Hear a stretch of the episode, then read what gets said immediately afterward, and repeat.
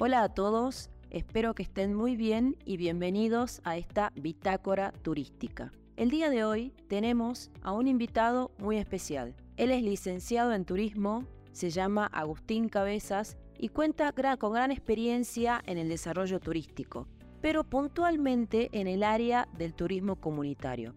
Gracias por tu tiempo, Agustín, y escuchamos tu experiencia.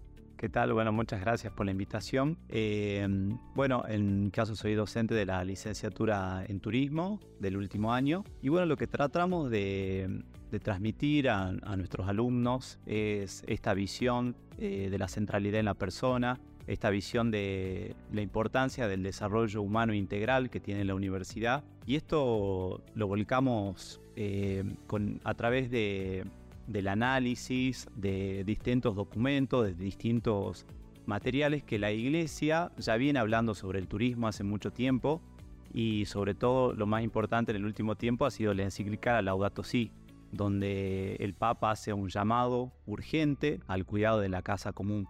Y cuando habla del llamado al, al, cuidado de la casa común, no solamente hablamos de cuestiones ambientales, que es una cuestión muy urgente, pero sobre todo hace un llamado al cuidado de las personas, ¿no? a poner en el centro a la persona, hacer un cambio, un cambio radical de vida.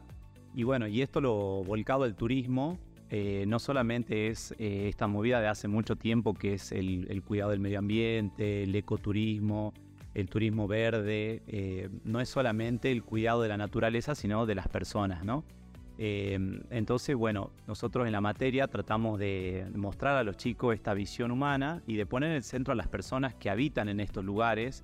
Muchas veces vemos, por ejemplo, en el caso de, las áreas rurales, como puede ser la quebrada de Cafayate o la quebrada de Humahuaca, donde hay una gran atractividad desde lo natural, pero por ahí se pasa de largo que viven personas en ese lugar. Entonces tratamos de mostrar a los chicos esto que es el, conocido como turismo rural comunitario, donde lo que intentamos hacer es que las personas que viven en estos lugares sean protagonistas del desarrollo turístico, que sean partícipes, que puedan poner en valor sus riquezas culturales este, y que sean realmente protagonistas, que, no, que no, vean simplemente cómo pasa el turista por esa zona, sino que puedan, que puedan ser partícipes. Además, este, sabemos que tenés bastante experiencia ¿no? trabajando ya en esta área. ¿Podés comentarnos más o menos en qué zonas estuviste, con qué comunidades? ¿Cuáles fueron algunos de los logros que fueron obteniendo? Bueno, en mi caso sí he trabajado mucho tiempo en, en, proyectos de desarrollo del turismo rural comunitario. Por ejemplo, lo que es la Quebrada del Toro, en la provincia de Salta, en lo que sería la Ruta 51 donde hay muchísimas familias que, bueno, así como decía, el, turismo en esa zona por el tren a las nubes, vienen viendo de hace mucho tiempo cómo pasa, pasan los turistas. Y lo que intentamos ahí es que distintas familias que hacen artesanías, que podían brindar servicios gastronómicos, alojamiento, puedan ser parte y beneficiarse realmente de la actividad turística. Entonces, bueno, ahí iniciamos un proyecto de desarrollo integral donde lo que busca el turismo comunitario es que el turismo sea una actividad complementaria, ¿no? no que suplante las actividades tradicionales, porque bueno, justamente la riqueza cultural está en lo que ellos hacen, en el cuidado de los animales, en la agricultura familiar de pequeña escala, en las artesanías que hacen, y el turismo eh, sea un complemento, ¿no? que mejore la calidad de vida.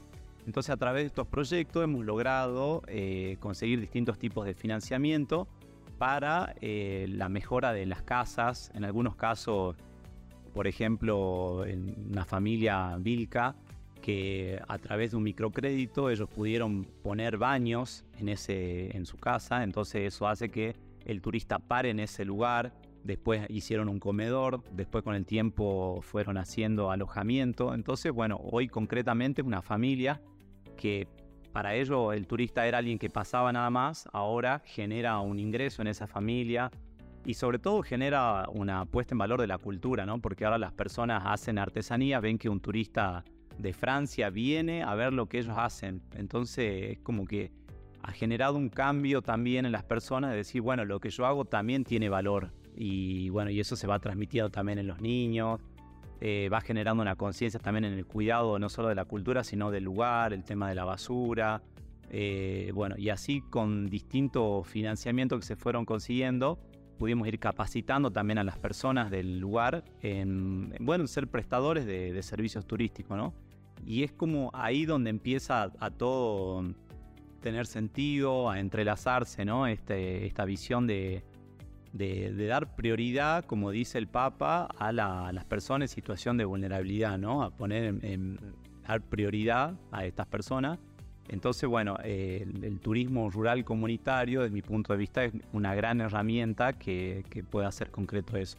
Después, bueno, también trabajamos en diferentes comunidades, como por ejemplo en Brealito, en los Valles Calchaquíes, en el sur de Salta, en el Espinal, Em, y bueno, y es, algo que se va expandiendo también, que otras comunidades empiezan a ver que, bueno, si los otros pudieron, nosotros también podemos. Esto genera organización entre, dentro de la misma comunidad eh, para empezar a prestar distintos servicios. Tal vez uno es artesano, otro su fuerte es la comida, el otro tiene animales, el otro tiene un hijo que eh, más joven que por ahí puede hacer paseos, eh, caminatas.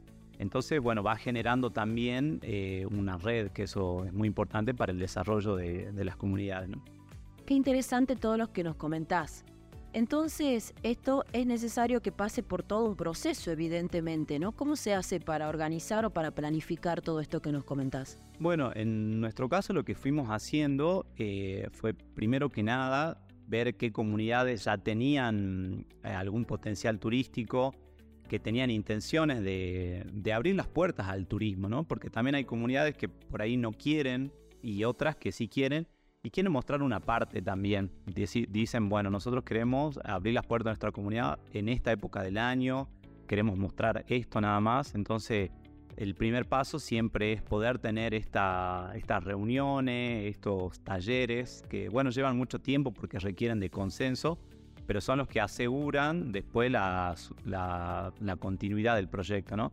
A partir de eso se ve también cuáles son las capacidades que tiene cada uno, qué tiene para aportar. Como te decía, algunos les gusta ya la comida, capaz que hicieron comida para vender en la feria, por ejemplo, o para algún, no sé, viajero así esporádico. Entonces ya uno empieza a detectar cuáles son los talentos que tiene cada uno.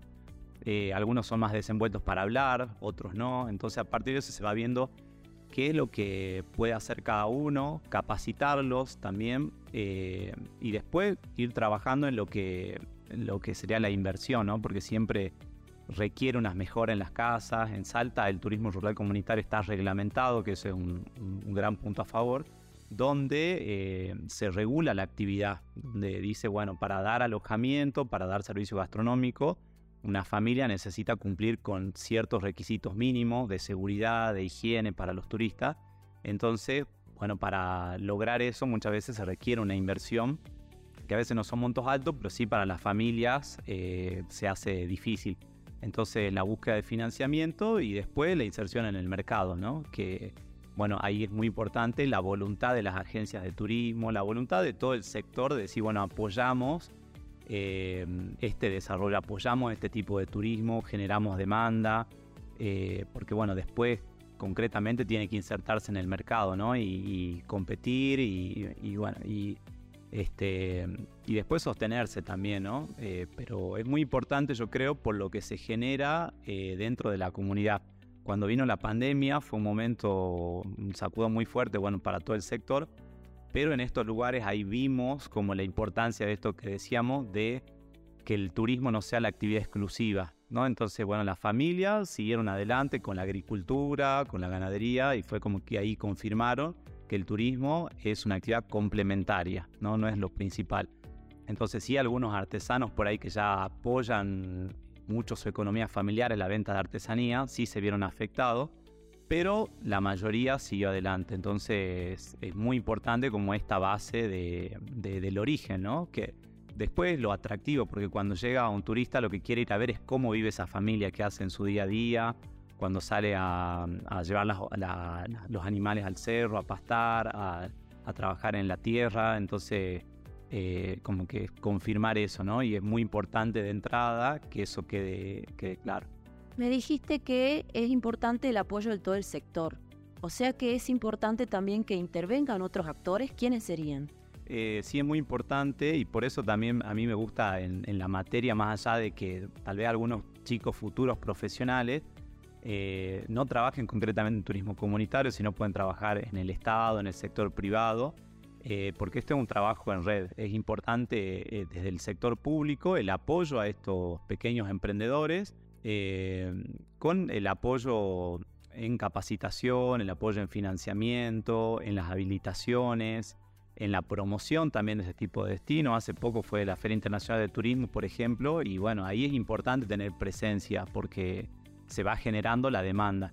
Y por otra parte, el sector privado, para, eh, porque bueno, el sector privado siempre trabaja en, articuladamente, ¿no? O sea, un hotelero no trabaja solo, necesita de la agencia, la agencia necesita del hotel y, y es importante como que todo el sector también de alguna manera promocione, dé a conocer esta, este tipo de turismo que tiene una, característica única.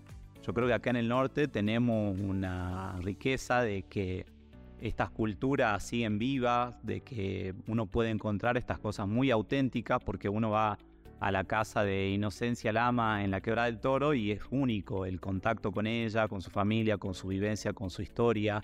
Eh, que te cuenta la historia de sus abuelos, de cómo era eh, ese lugar cuando ella era chica, cuando pasaba el tren. Entonces, son cosas únicas que, bueno, todo el sector realmente tiene que acompañarlo y por eso a mí me parece muy importante que, los jóvenes que se están formando en turismo conozcan y que vean que es una herramienta concreta para eh, este llamado que hace el Papa, ¿no? Esta opción preferencial por los más pobres. Ya que nos estás mencionando algunos lugares que creo que no todos conocemos, eh, me parece interesante que puedas mencionar algunas características ¿no? que vos encontraste en cada una de estas comunidades y que realmente nos pueda eh, motivar a ir a conocer ¿no? lo que todavía no conocen o poder ir a compartir con estas comunidades.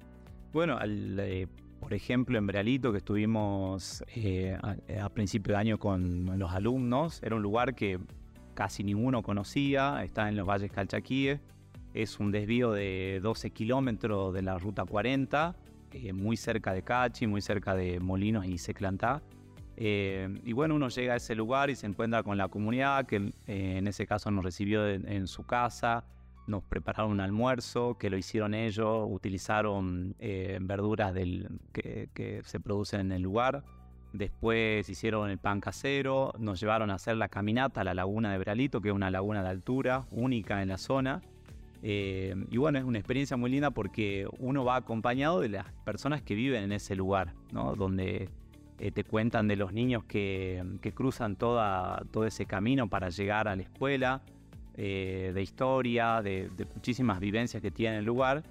Em, y después poder ir a ver, nosotros con los chicos fuimos a hacer la cosecha de higo, cosecha de, nueces, eh, de choclos. Y bueno, y esas son las cosas que uno va, a hacer, depende de la época del año, entonces también las experiencias no son las mismas en, no sé, en el mes de noviembre que en el mes de marzo, por ejemplo, porque varía la vegetación, varían eh, las personas con las que te encontrás, las frutas que hay en ese momento, eh, y bueno, y por ahí pasa, pasa lo atractivo, ¿no? Una experiencia mucho más relajada, mucho más tranquila, donde se invita al turista a, vivir como viven las personas en ese lugar, eh, sin señal de celular por ahí, que eso también es, este, en este momento es como una, una riqueza, ¿no?